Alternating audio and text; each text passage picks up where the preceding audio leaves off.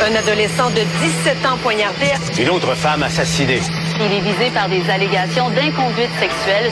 Les formations politiques s'arrachent le vote des familles. Comment faire fructifier votre argent sans risque? Savoir et comprendre les plus récentes nouvelles qui nous touchent. Tout savoir en 24 minutes. Avec Alexandre Morin-Villouellette et Mario Dumont. En manchette dans cet épisode, tempête de verglas au Québec. Plus de 525 000 clients d'Hydro-Québec sont actuellement privés d'électricité. PDG de la SAAQ, Denis Marcelet, passe à la trappe. Il sera remplacé par un nouveau PDG. L'école n'est pas un lieu de prière. Le ministre Bernard Drainville interdit aux établissements de transformer des salles de classe en lieu de recueillement ou de prière. Et Donald Trump, à la suite de son inculpation, tient un discours belliqueux et décousu. Tout savoir en 24 minutes. Tout savoir en 24 minutes. Bienvenue à Tout savoir en 24 minutes. Bonjour Mario. Bonjour. Alors, c'est vraiment ce qui retient l'attention en ce moment. Si vous ouvrez le moindrement les réseaux sociaux, du moins si vous avez l'électricité pour le faire chez vous en ce moment, vous pouvez voir des images là d'un peu partout au travers de la province, des arbres chargés de glace, des fils électriques également, ce qui cause bien sûr là, toutes sortes de pannes de courant. On est à plus de 525 000 clients actuellement d'Hydro-Québec qui sont privés d'électricité. Et la grande... Et ça monte d'heure en heure, là. ça monte même rapidement parce que c'était deux, il y a, y a une heure, c'était 300 000 environ. Ouais, puis un peu avant ça, on parlait de 180 000 là, au départ quand je quand je préparais l'émission avec toi Mario, on était à 100, 100 quelques mille, on est déjà rendu à plus de 525 000. En date de 16 heures, là, c'est Montréal qui avait plus de 244 000 pannes d'électricité, la Montérégie 155 000, l'Outaouais au-dessus de 100 000. Donc c'est vraiment là dans cette région-ci que se concentrent là et, les et la les région où ça monte là, rapidement, c'est les Laurentides, parce que tantôt, il y en avait quelques milliers à peine, puis là, on arrive à 20 000. Donc là, on a les Laurentides, dans les dernières minutes, là, c'est parti à monter, parce que c'est ce qui arrive, le Laurentides, la Nodière, vers la Mauricie, Québec, ce soir, là, le verglas se déplace. Euh, les images, là, il semble que les équipes de pompiers, travailleurs de ville, euh, évidemment, équipe d'Hydro-Québec, tout le monde en a plein les bras, des branches qui cassent un peu partout. Ouais, tout le monde qui est à pied d'œuvre pour tenter là, de réparer le plus rapidement possible là, tout ce qui cause les pannes. Puis on comprend, c'est vraiment le poids de la glace sur les arbres, là, sur la végétation qui cause le plus de ces pannes de courant. Les arbres vont devenir tellement lourds sous le poids de la glace qu'ils vont s'effondrer, coupant ainsi des lignes d'électricité. Et on a toujours le même problème un peu que d'habitude. Là. En ce moment, ça se passe surtout, comme on le dit, à Montréal et dans les environs. Donc c'est peut-être pas si pire, mais des fois, il y a des régions, là, quand il y a des grandes Tu vois, tempêtes. On est à 600 000. 600 000, bon, non, ça, ça, vient... monte, ça monte vraiment très, très vite. Et euh, on est rendu dans les chiffres à 600 000. Ça veut dire que c'est comme 15 des clients. On parle d'un gros pourcentage de 15% de tous les clients d'Hydro. Alors, malheureusement, pour les gens qui vivent dans des... On a l'expérience, on l'a vécu dans le passé, des petites routes où t'es 5-6 abonnés, puis c'est juste ta petite ligne à toi qui est... Veut dire, les... On- malheureusement pas prioritaire. non, puis tu seras pas rétabli à soir là. Non. Euh, demain, après-demain, dépendamment. Mais les équipes d'hydro commencent par les, les bâtiments prioritaires, là, tout ce qui est des bâtiments, Ah des hôpitaux, des hôpitaux, des, centres de personnes âgées, ouais. d'hébergement, etc. Ensuite, on va par le nombre. Une fois qu'on a réglé tout ça, on va par le nombre. Donc, si, si un rebranchement va donner l'électricité à 1000 personnes, on va le faire prioritairement par rapport au petit rebranchement qui va donner l'électricité à 4. Là. Ouais. Donc, euh, ouais, c'est malheureux, là, mais il y a des gens que... je- parce que là, on rentre, on rentre dans les ordres de grandeur où c'est impossible tu sais, de rebrancher autant de gens en peu de temps. Au- aussi rapidement que ça, avec les, les problèmes de déplacement qui en cours. Il faut que les équipes d'Hydro-Québec se déplacent elles aussi. Puis quand il y a du verglas comme ça partout, ça complique également la circulation. Là, On a même un pont aujourd'hui qui a été fermé là, un peu plus tôt dans la journée là, en raison là, du poids de la glace sur la structure. Donc c'est euh, un phénomène météorologique. Peut-être le, le dernier, la dernière vengeance de l'hiver, Mario, qui s'abat sur le Québec en ce moment. Heureusement, selon Environnement Canada, ça devrait être dans les derniers systèmes du genre de l'année, de la saison. Je regarde la carte de Montréal. Dans l'ouest de Montréal, c'est, écoute, je dirais, c'est plus de la moitié de la population. Dans l'ouest de Montréal, c'est orangé. Toute la pointe, euh, le long du fleuve, là, etc. Dorval, en s'en allant vers l'ouest, c'est tout en orangé, donc tout en panne d'électricité. On souhaite évidemment la meilleure des chances à tous nos auditeurs et nos oui, oui, auditrices. oui, soyez qui- prudents. là, C'est pas un excellent moment pour euh, pour prendre la route. Les routes sont, dit-on, correctes. On a mis du sel, ça. Mais euh, on est toujours. Si vous êtes dans des petites routes, des petites rues, euh, c'est une bonne journée pour rester à la maison si on n'a pas un déplacement essentiel. La haute direction de la Société d'assurance automobile du Québec a finalement pas résisté à la transformation numérique qui a été assez pénible de ce côté-là. On a décidé au Conseil des ministres de remercier Denis Marcelet et de nommer un nouveau PDG, Éric Duchamp, qui était secrétaire au Conseil du Trésor, qui va devenir le président directeur général donc de la Société d'assurance automobile du Québec. Ça sentait dans l'air déjà, Mario, depuis quelques jours, quelques semaines, que la ministre des Transports, Geneviève Guilbeault, commençait à manquer de patience un tout petit peu, là, pourrait-on dire, autour de, de tout ce qui s'est passé à la SAQ. On se souviendra, hier, là, on annonçait là, dans les pages du journal, entre autres, qu'on est en train de passer à tout ce qui est identification, le facial, reconnaissance faciale pour l'identité numérique du côté de la SAQ. Et déjà, Mme Guilbeault avait demandé de mettre tout ça sur pause, en suspension un moment, alors que les services sont toujours pas 100% rétablis du côté de la SAQ suite à leur importante mise à jour de système qui a été faite au début de l'année. Se souviendra des fils en plein hiver, plein mois de janvier, qu'il y avait à l'extérieur des bureaux de la SAQ. Est-ce que c'était inévitable pour M. Marcelet, comme ça, de passer au coup près? Est-ce que c'était inévitable? Euh, d'abord, ça, c'est, c'est le style Legault. Là, hein? Euh, dans le passé, on était, les gouvernements étaient beaucoup moins enclins à poser. C'était comme le, dans le secteur public, là, tu faisais pas vraiment ça. Les congédiements, ça arrivait pour des fautes graves. mais euh, là, tu as un gouvernement qui a une philosophie différente là-dessus. Plusieurs ministres qui viennent de l'entreprise privée ou quand ça marche pas. Euh, je veux dire, c'est euh, non, quand ça marche pas un vice-président dans son département, ben on y annonce, regarde, euh, t'es dehors, c'est tout. Et donc il y a un peu de ça je sais que certains vont dire, c'est pas, on peut voir ça aussi euh, plus négativement comme le gouvernement veut pas prendre le blâme, veut pas que des ministres comme Éric Kerr se retrouvent euh, eux, eux blâmés, donc tu fais rouler une tête là, tu, tu, de façon spectaculaire, au vu et au su de tous, quelques semaines seulement après, le quand la colère de la population est pas encore retombée, bang, tu poses un geste d'éclat. Il peut y avoir de ça aussi, mais ce qui est certain, et ça, je dois avouer que ça me déplaît pas, c'est tout un avertissement pour tous les autres présidents de sociétés d'État puis hauts fonctionnaires. il y en a qui vont marcher les fesses plus serrées maintenant. C'est ça, c'est ça. Qui, quelqu'un qui fait une réforme, tous ceux qui ont des services à la population à donner doivent se dire, si je foire, euh, si je fais quelque chose qui va vraiment gâcher la vie de la population, euh, je dure pas longtemps. Et ça, il y, a une valeur à ça. L'imputabilité s'implante par l'exemple donné. Donc les gens, tu sais, on se dit, ah, faut qu'il soit imputable, faut qu'il soit imputable, mais tu sais Alex, est imputable. Est-ce que c'est faire des rapports informatiques? Il faut qu'à chaque mois, chacun fasse un petit document pour dire j'ai bien fait mon travail. Est-ce que c'est ça être imputable? Ou est-ce qu'être imputable, c'est à toutes les années ou à toutes les deux ans, les gens voient, il y a eu des présidents de six qui ont perdu leur job, des présidents de six c'est après la pandémie. Quand à chaque année ou à chaque deux ans, là, tu vois des têtes rouler, toi, tu es président d'une société d'État, tu dis ouais, ici, euh, ça marche droite. Il faut, faut que ça donne des résultats.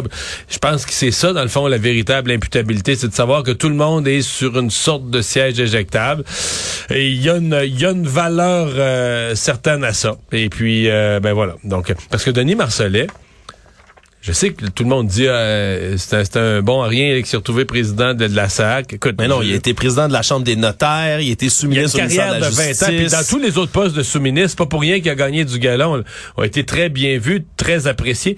Sauf que tout ce qu'il a fait dans la justice, il reste que la justice, c'est la justice. Ça prend des compétences, des compétences en droit, un bon jugement.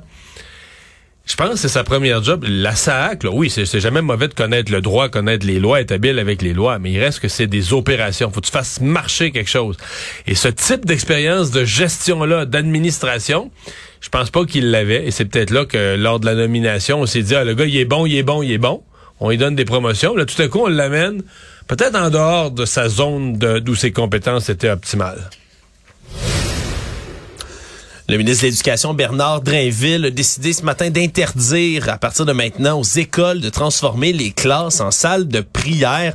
On sait qu'il y avait au moins deux écoles de Laval qui avaient autorisé l'ouverture temporaire d'un local de ressourcement, c'est le terme qu'on utilisait, pour permettre à des élèves de confession musulmane de prier. On aurait même interdit à certaines filles d'entrer dans le local en question. Hier, le ministre Drainville avait dit qu'il voulait pas que les écoles réservent des locaux de prière à une seule religion, mais ils ont été beaucoup talonnés, entre autres, par le Parti québécois qui demandait un signal fort de M. Drainville de faire respecter le concept de la laïcité dans les écoles publiques du Québec. Et c'est donc ce qu'il a fait ce matin en rectifiant le tir. Il ne veut plus donc qu'il y ait de salles de prière dans les salles de classe des écoles publiques du Québec. C'est une décision, ça aussi, Mario, qui était à s'y attendre, mais on peut dire peut-être bravo à, au PQ d'avoir poussé dans le dossier. Ouais, ben en fait, oui. Mais c'est pas exactement clair ce qui se passait à Laval, parce qu'on parlait de salle. Moi, ici, c'est une, une, un local de ressourcement ou de, euh, de, de, de, de, vie intérieure moi, je respecte ça, mais là, faut que ça soit. Le principe, il faut que ça soit ouvert à tout le monde. Ouais. Donc, euh, peu importe la religion, euh, incluant l'absence de religion, mais une personne qui voudrait aller faire de la méditation ou toute autre activité de, de spiritualité, de détente, de concentration, de silence, n'importe quoi. Mais c'est réservé à une religion. Puis là, encore plus, cette religion-là dit ben nous, euh, c'est pas les deux sexes, les filles peuvent pas rentrer. Ouais. Puis après quoi, c'est les homosexuels peut-être non plus? Euh, non, tu peux pas aller là. Il y a aucune façon dans une école que tu peux justifier ça, euh, de réserver un local à une religion, euh, puis après ça que la religion en question. Et donc, je pense qu'à Laval, dans l'école, il y a eu du mensonge, du gros mensonge. On a dit un local de ressourcement parce qu'on a passé ça, mais dans le fond, c'était un local de prière musulman qui semble, ben, écoute, si on se fie au dire, puis à des reportages de Cogeco, on excluait les filles, ben non, ça peut pas, ça peut pas marcher. Est-ce que là, on va trop loin ou est-ce que on, s'entend là. dans le milieu euh, scolaire, on veut de la laïcité. Moi, je ne pense pas sincèrement que ce soit contraire à la laïcité d'avoir un local de, recueillement, mais euh, s'il est s'il est multiconfessionnel, s'il est ouvert à tous, ben, je pense que là, l'Assemblée nationale, il y a eu un petit peu de politique aussi là-dedans.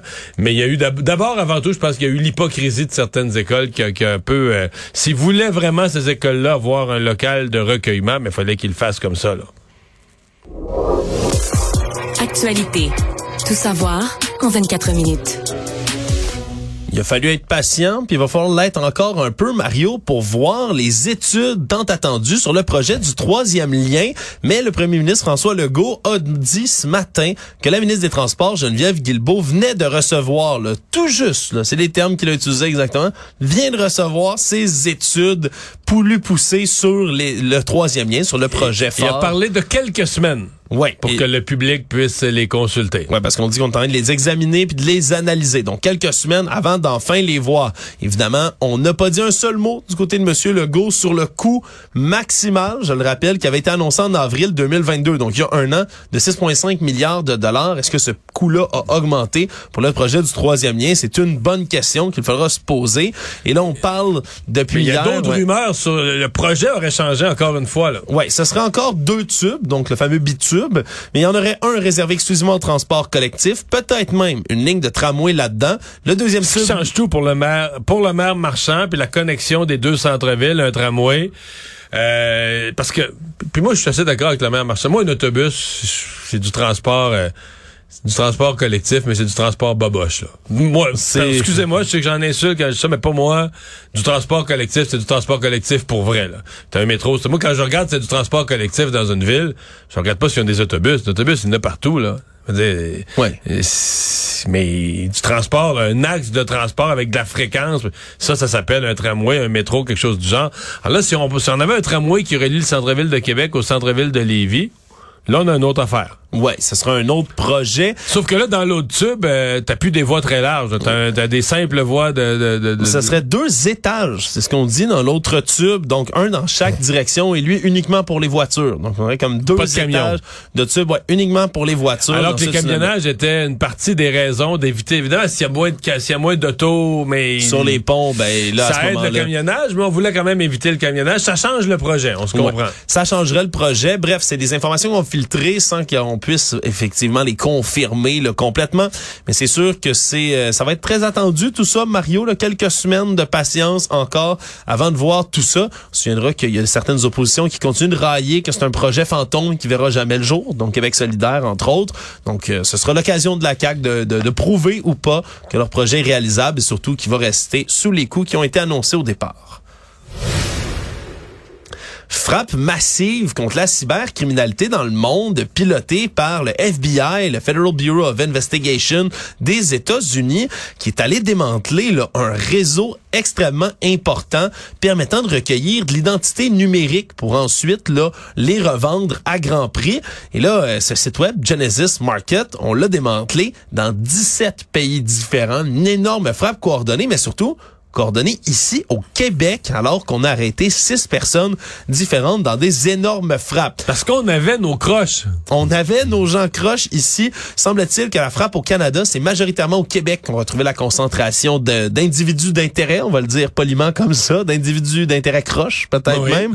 On en a arrêté six au final, mais c'est l'Allemagne, la Roumanie, les Pays-Bas, Suisse, Australie, Espagne, Italie, Pologne, mais Estonie. ça semblait être un un centre mondial de, la, de, la, de la cybercriminalité, du piratage informatique. Ouais, on usurpait en gros l'entièreté de l'environnement informatique de quelqu'un en envoyant un logiciel malveillant. Et ensuite, là, c'est plus que votre mot de passe. C'était des données de l'ordinateur utilisé, votre euh, le furteur que vous utilisez, par exemple, soit Google, euh, Firefox, Internet Explorer, Safari, peu importe. Ça permettait d'aller chercher des informations qui étaient liées à tout ça aussi. Et c'était voler les profils comme ça, là, ces profils volés pour ensuite les revendre sur Genesis Market, des gens mal intentionnés qui pourraient obtenir des profils, ben oui, pour pirater des personnes ou même les utiliser pour avoir une fausse identité dans quelques instances malveillantes. Et là, en arrêtant ces six personnes-là ici au Québec, mais ben, ça a nécessité tout un déploiement. Non seulement hier, lors de cette frappe, fallait être coordonné dans tous les pays, là, pour éviter qu'il y ait des gens... Parce qu'ils ont frappé en même temps. Dans, presque en même temps, dans, dans la même journée, dans 17 pays. Il faut comprendre l'organisation que ça prend de fou pour faire ça. Parce qu'imagine, tu fais ça une journée ou deux d'avance, Mario. Non, et les autres, euh, ben, les autres vont, ils vont effacer des disques durs. Là. Ils vont effacer des disques durs, vont sentir la soupe chaude là avant qu'elle arrive. Et parlant de disques durs, de clés USB, de matériel informatique, on a reçu de l'aide du FBI ici pour être capable de trouver ce matériel-là dans les perquisitions de quatre endroits qui ont été faites. C'est Iris, qui est un labrador noir, oui, oui, un chien de l'unité K9 du FBI qui est entraîné pour trouver à l'odeur, semble-t-il, des clés USB et des ordinateurs. Ce qui est quand même incroyable à penser. Donc, un chien qui est capable de détecter tout ça a été utilisé. Donc, des clés USB qui seraient cachées dans une pièce, dans, un tiroir, dans, des vêtements. Dans... Semble-t-il, on n'a pas, j'ai pas tous les détails, mais j'aimerais bien rencontrer ce chien. Je t'avoue que je, serais quand même curieux de cacher euh, des clés USB un peu partout chez nous pour qu'Iris les retrouve. Quoi qu'il en soit, c'est une énorme frappe. C'est toujours euh, surprenant et étonnant de voir que ça arrive jusqu'ici et qu'au Québec, on va avoir six personnes. Pour l'instant, on a peu de détails sur leur identité, mais ça devrait suivre bientôt. Six ben, personnes vont sans doute être accusées. Là. Vont sans doute être accusées par la suite, mais de quoi? C'est ça qui reste à voir. Tout savoir en 24 minutes.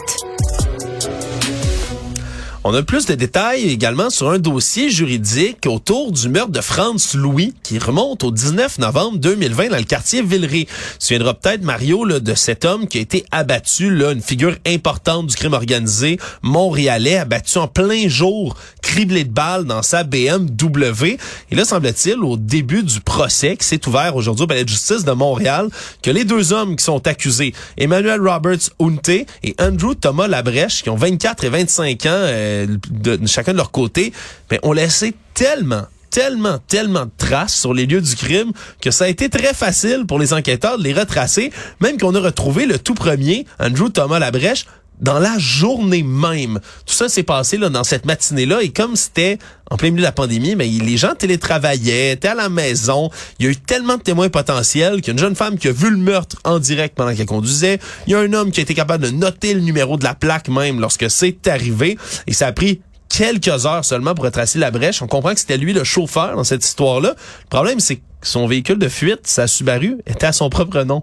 ça a pris quelques heures à le retrouver vu qu'on avait déjà sa plaque d'immatriculation. Et par la suite, on a même trouvé dans son téléphone cellulaire des rendez-vous qui s'étaient fixés avec son complice trois jours avant le meurtre pour mettre les détails au clair. Et même que dans sa voiture, on a retrouvé une empreinte digitale de Unte, ce qui a permis de l'arrêter là finalement quelques temps après. Donc c'est un procès qui s'ouvre, là, disons, même si les deux hommes ont plaidé non coupables, que la preuve qui a été démontrée ce matin au procès a montré que finalement, c'était peut-être pas le crime parfait ce que ces deux hommes-là ont tenté de commettre.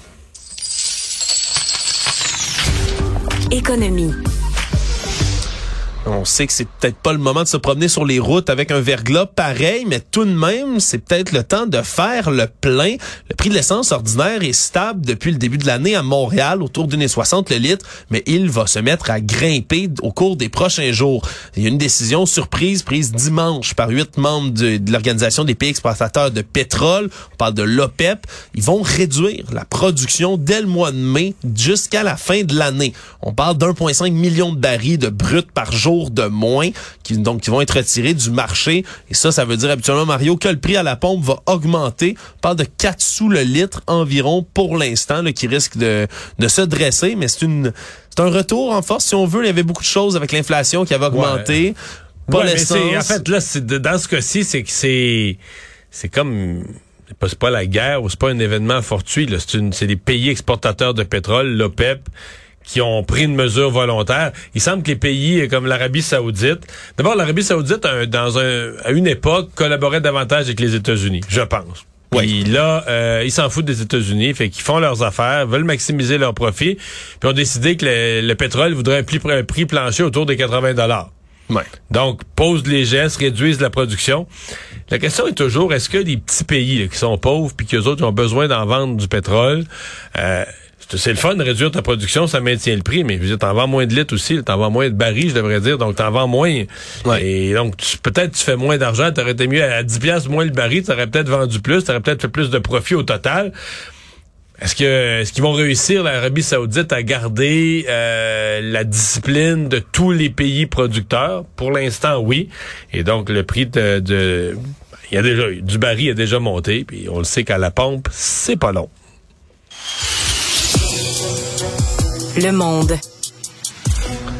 Finalement, après sa comparution hier extrêmement médiatisée, l'ex-président américain Donald Trump a livré son discours là, devant ses partisans réunis en fin de soirée hier en Floride à Mar-a-Lago. As-tu la chance d'écouter un tout petit des peu extraits, Des extraits, c'est pas chez nous hier soir.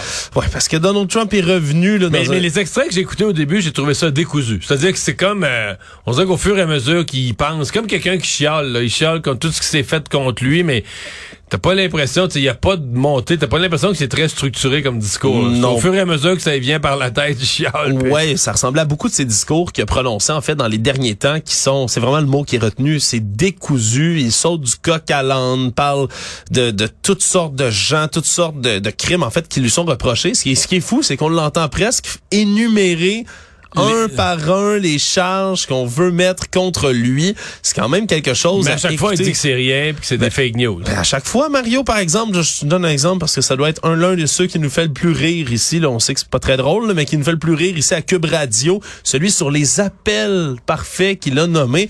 Il est revenu là-dessus hier encore. Racist Democrat District Attorney in Atlanta, who is doing everything in her power to indict me. Over an absolutely perfect phone call, even more perfect than the one I made with the president of Ukraine. Remember, I kept saying that's a perfect call. This one was more perfect. Nobody said, sir, you shouldn't say that. Many people on the phone. Ce qui est bien étrange, vous vous souvenez cet appel-là que j'ai fait pour...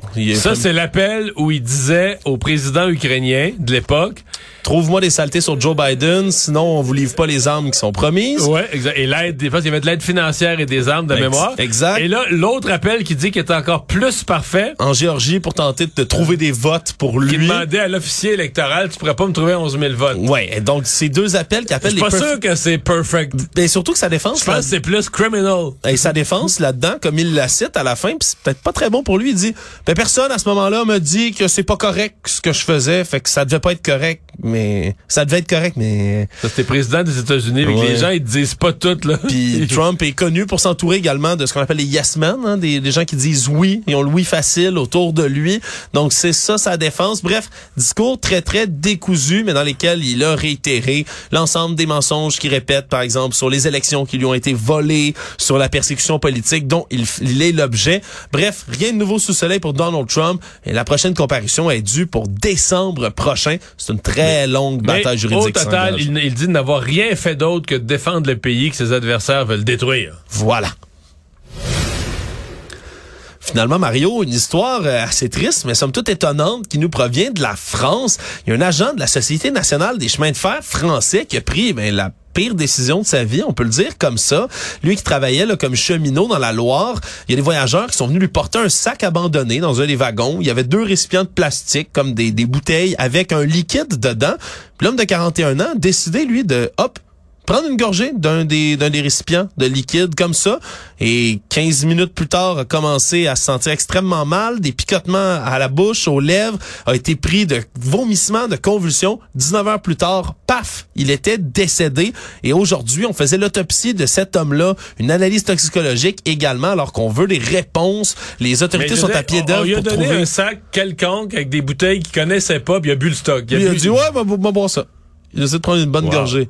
Parce que moi, je- quand je me promène dans le métro, Mario, puis je, quand je, puis je vois des bouteilles de Gatorade jaune, là, ou jaunâtre, je m'abstiens les boire. On le sait toujours pas à l'instant. Là, c'est les résultats qui devraient être publiés là par les on sait autorités pas exactement françaises a éventuellement. bu. On sait pas exactement ce qu'il a bu, mais c'était suffisant pour le tuer en 19 heures.